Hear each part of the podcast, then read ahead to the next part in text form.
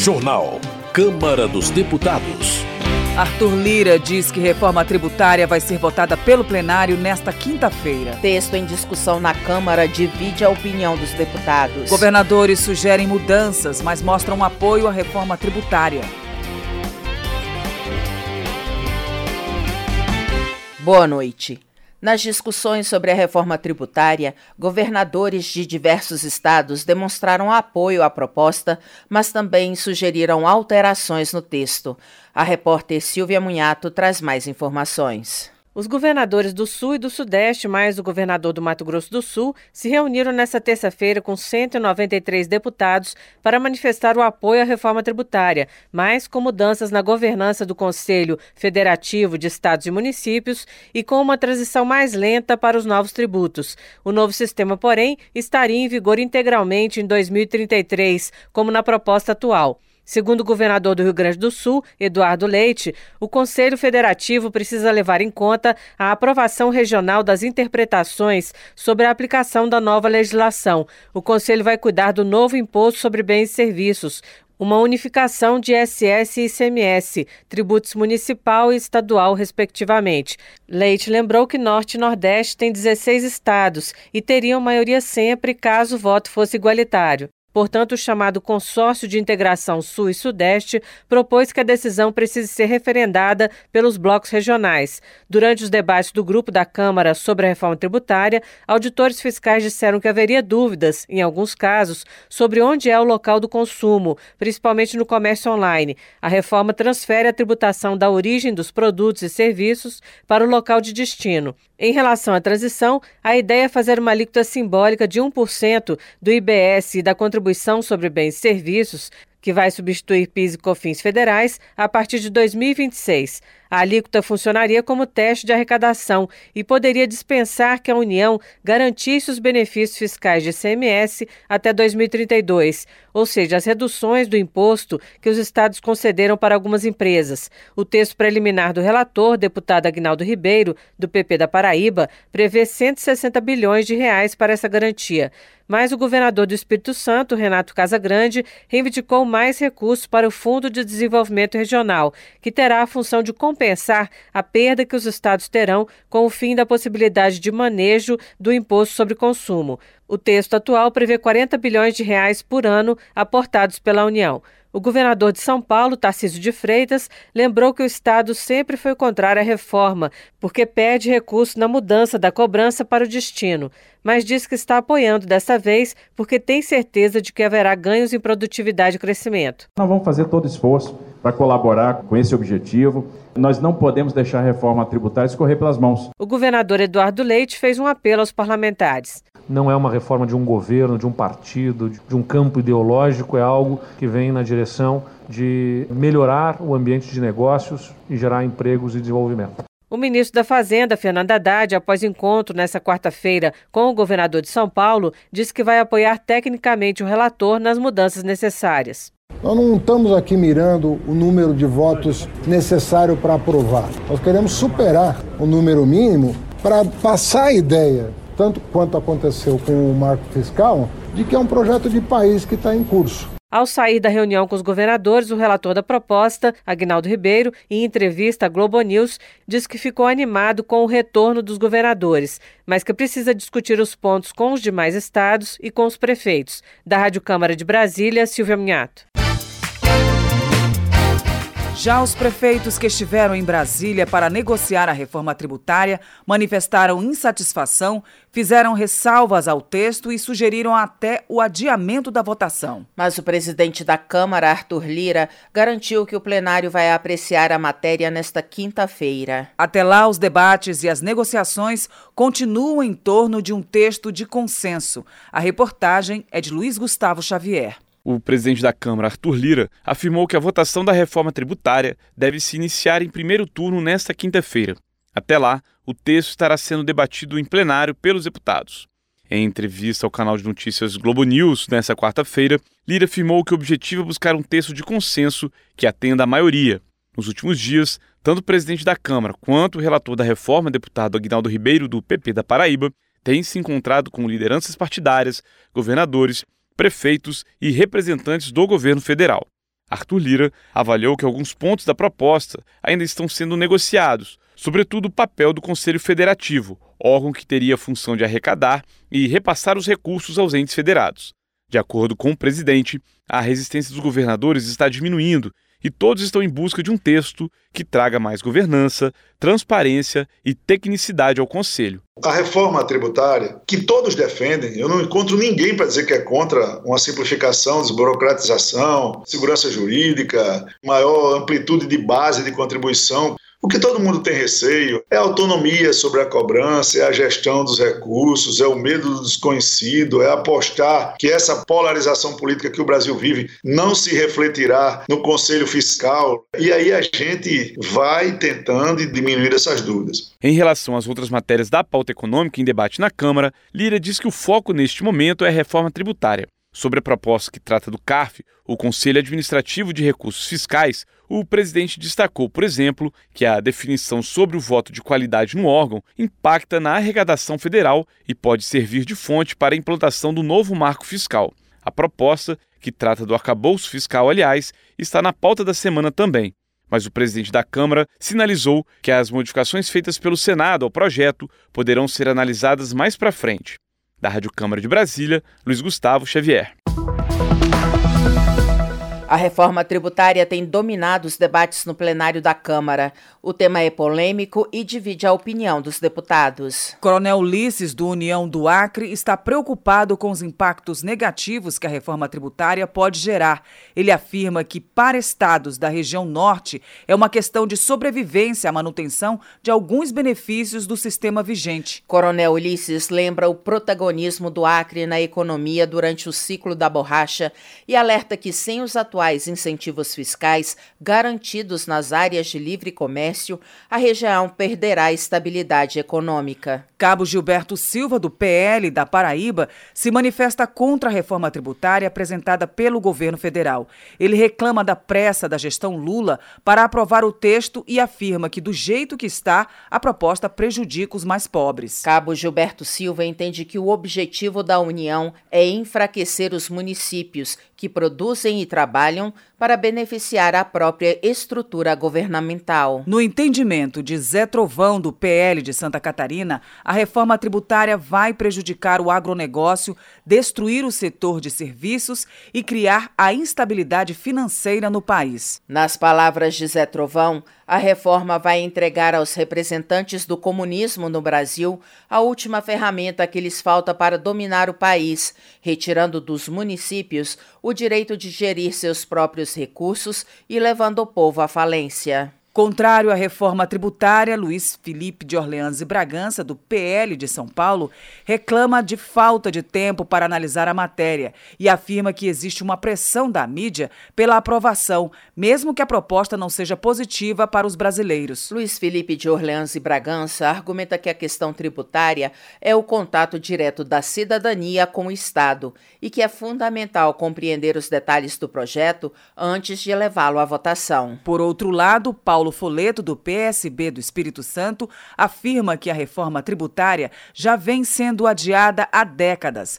Ele ressalta a complexidade do sistema fiscal brasileiro, conhecido como manicômio tributário. Paulo Foleto afirma que a proposta simplifica a cobrança de impostos e traz mais equilíbrio ao sistema nacional. O deputado afirma que a aprovação do texto pode atrair investimentos estrangeiros para o Brasil. Mas para Bílio Brunini, do PL de Mato Grosso, os mais pobres serão onerados pela reforma tributária. Ele acredita que o governo federal vai aumentar a carga de impostos para prestadores de serviços sob a justificativa de simplificar o sistema tributário. Abílio Brunini observa que, se a proposta for aprovada, estados e municípios perderão autonomia sobre recursos e dependerão do governo federal para custear demandas como o asfaltamento de ruas. Luiz Lima, do PL do Rio de Janeiro, entende que a reforma tributária é prejudicial a todo o país, mas especialmente para os empresários e autônomos. Ele espera que as duas categorias não virem as costas para o Brasil se a proposta for aprovada. Luiz Lima acrescenta que a União vai concentrar a arrecadação de impostos, interferindo na autonomia de governos estaduais e municipais.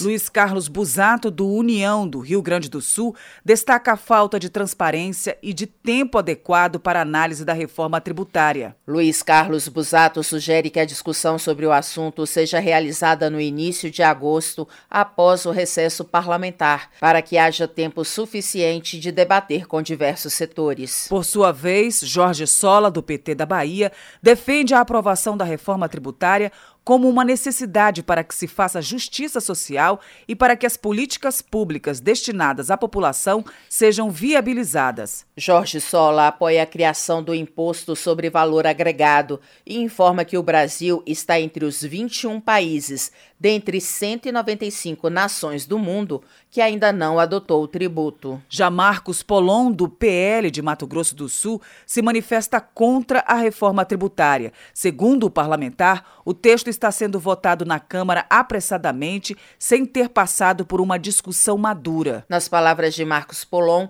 a proposta joga pá de cal sobre as possibilidades de desenvolvimento de estados e municípios e mantém governadores e prefeitos reféns dos recursos da União. Outro deputado que se manifesta contra a reforma tributária é Zuco, do Republicanos do Rio Grande do Sul. Ele argumenta que haverá aumento de impostos e diminuição de recursos para governos estaduais e municipais. De acordo com Zuco, o conselho, cuja criação é prevista na reforma, desrespeita o Pacto Federativo e a independência da União, estados e municípios. Mas, na opinião de Merlong Solano, do PT do Piauí, a mais poderosa de todas as amarras que impedem o crescimento econômico do Brasil é o atual sistema tributário. Segundo Merlong Solano, o sistema, chamado por ele de manicômio tributário, sacrifica as empresas e os pobres que pagam mais tributos que os ricos proporcionalmente. Sargento Gonçalves, do PL do Rio Grande do Norte, afirma que não é contra a reforma tributária, mas contra o texto apresentado pelo governo Lula. Sargento Gonçalves cita dados da Associação Brasileira de Supermercados que mostram que a proposta em discussão prejudica os mais pobres, pois eleva em até 60% o valor da cesta básica. Adriana Ventura, do Novo de São Paulo, lamenta a notícia divulgada de que o governo federal liberou 465 milhões de reais em emendas parlamentares para aprovar matérias de seu interesse no Congresso. Para Adriana Ventura, liberar emendas em troca de votos criminaliza a política, transforma o parlamento em balcão de negócios e envergonha o legislativo. Ela defende votações independentes com transparência no uso dos recursos públicos. Giovânia de Sado, PSDB de Santa Catarina, defende a necessidade da reforma, mas que ela seja feita de forma justa para impulsionar a economia. Giovânia de Sá cobra um tratamento adequado ao cooperativismo para garantir a segurança jurídica e a sustentação do modelo de negócios. Guilherme Boulos, do PSOL de São Paulo, defende que a reforma tributária busque a correção de distorções, a simplificação e a progressividade do sistema de cobrança de impostos, mas sem gerar desajustes regionais e federativos. Guilherme Boulos informa que está atuando para que a cidade de São Paulo não sofra perda na arrecadação. Segundo o parlamentar, o Fundo de Desenvolvimento Regional previsto no texto deve compensar eventuais prejuízos na arrecadação dos estados. Giovanni Cherini, do PL Gaúcho, leu mensagem do ex-presidente Jair Bolsonaro na tribuna. O texto rechaça a reforma tributária e afirma que o atual governo deveria manter a política da gestão anterior de cobrar menos impostos e arrecadar mais, com a geração de emprego e renda. Giovanni Cherini acrescenta que a proposta que revê o sistema tributário prejudica o comércio, os serviços e a agricultura e que beneficia apenas os banqueiros e o setor industrial. Economia. Helder Salomão, do PT do Espírito Santo, afirma que, diante dos resultados positivos da economia, o Banco Central começa a projetar uma redução da taxa básica de juros para 12% até o final do ano. Para Helder Salomão, a tendência de queda evidencia a força da retomada econômica proporcionada por ações do governo Lula.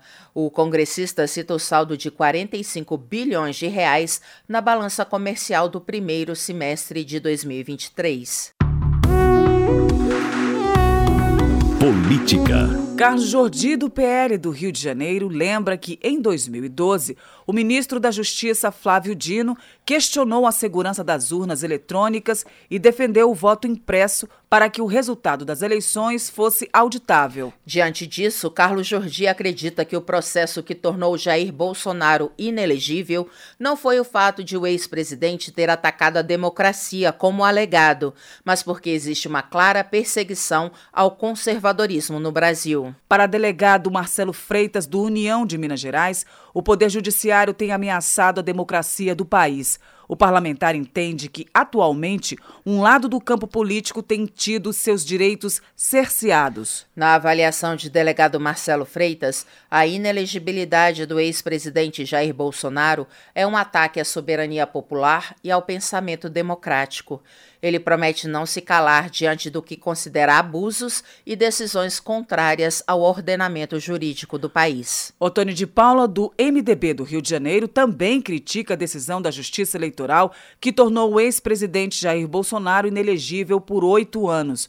O deputado elogia a coragem de Bolsonaro, afirmando que a população o considera um líder bem intencionado. De acordo com Otone de Paula, é possível que o Brasil venha a descobrir no futuro que Jair Bolsonaro, em vez de genocida, foi aquele que mais salvou vidas e que, em vez de ditador, é um verdadeiro democrata que enfrentou o sistema praticamente sozinho. Maurício Marcon, do Podemos, do Rio Grande do Sul, afirma que há um estado de exceção instaurado no Brasil. O parlamentar lamenta a condenação do ex-presidente Jair Bolsonaro pelo Tribunal Superior Eleitoral, que o tornou inelegível. Maurício Marcon afirma que acusações de fraude nas urnas eletrônicas foram feitas entre 2009 e 2013 pelo atual ministro da Justiça, Flávio Dino. Ele questiona se o ministro do Supremo Tribunal Federal, Alexandre de Moraes, vai colocar aliados do governo Lula no inquérito das fake news. Justiça. Pastor Marco Feliciano, do PL de São Paulo, acusa o jornalista Caio César, da revista Carta Capital, de mentir sobre o pastor André Valadão. De acordo com o deputado, o jornalista teria atribuído de forma enganosa a seguinte frase ao religioso: Agora está com vocês. Deus deixou o trabalho sujo para nós. Marco Feliciano se preocupa com o silêncio das igrejas e alerta que outros grupos cristãos podem ser as próximas vítimas da perseguição. Ele afirma que a igreja é lugar de paz e pede para que a política não interfira na liturgia e na teologia praticada dentro dela. Por outro lado, Paulão, do PT de Alagoas, condena as declarações homofóbicas do pastor André Valadão, destacando que o segredo da democracia é compreender e tolerar as diferenças. Como ex-presidente da Comissão de Direitos Humanos, Paulão elogia o papel do Ministério Público Federal em abrir procedimentos administrativo, civil e criminal contra o pastor. Pastor Henrique Vieira, do PSOL do Rio de Janeiro, critica deputados que misturam violência, deboche e fanatismo religioso e afirma que sua trajetória de vida é baseada no amor, na solidariedade e no respeito ao próximo. Pastor Henrique Vieira também ressalta a importância de respeitar todas as religiões e o Estado laico. O deputado enfatiza sua busca para ajudar a construir um país justo e fraterno e menciona referências como São Francisco de Assis, Martin Luther King e as comunidades eclesiais de base. Segurança Pública. Pedro Ainrara, do Patriota, cobra a recomposição salarial dos agentes da Segurança Pública de Minas Gerais.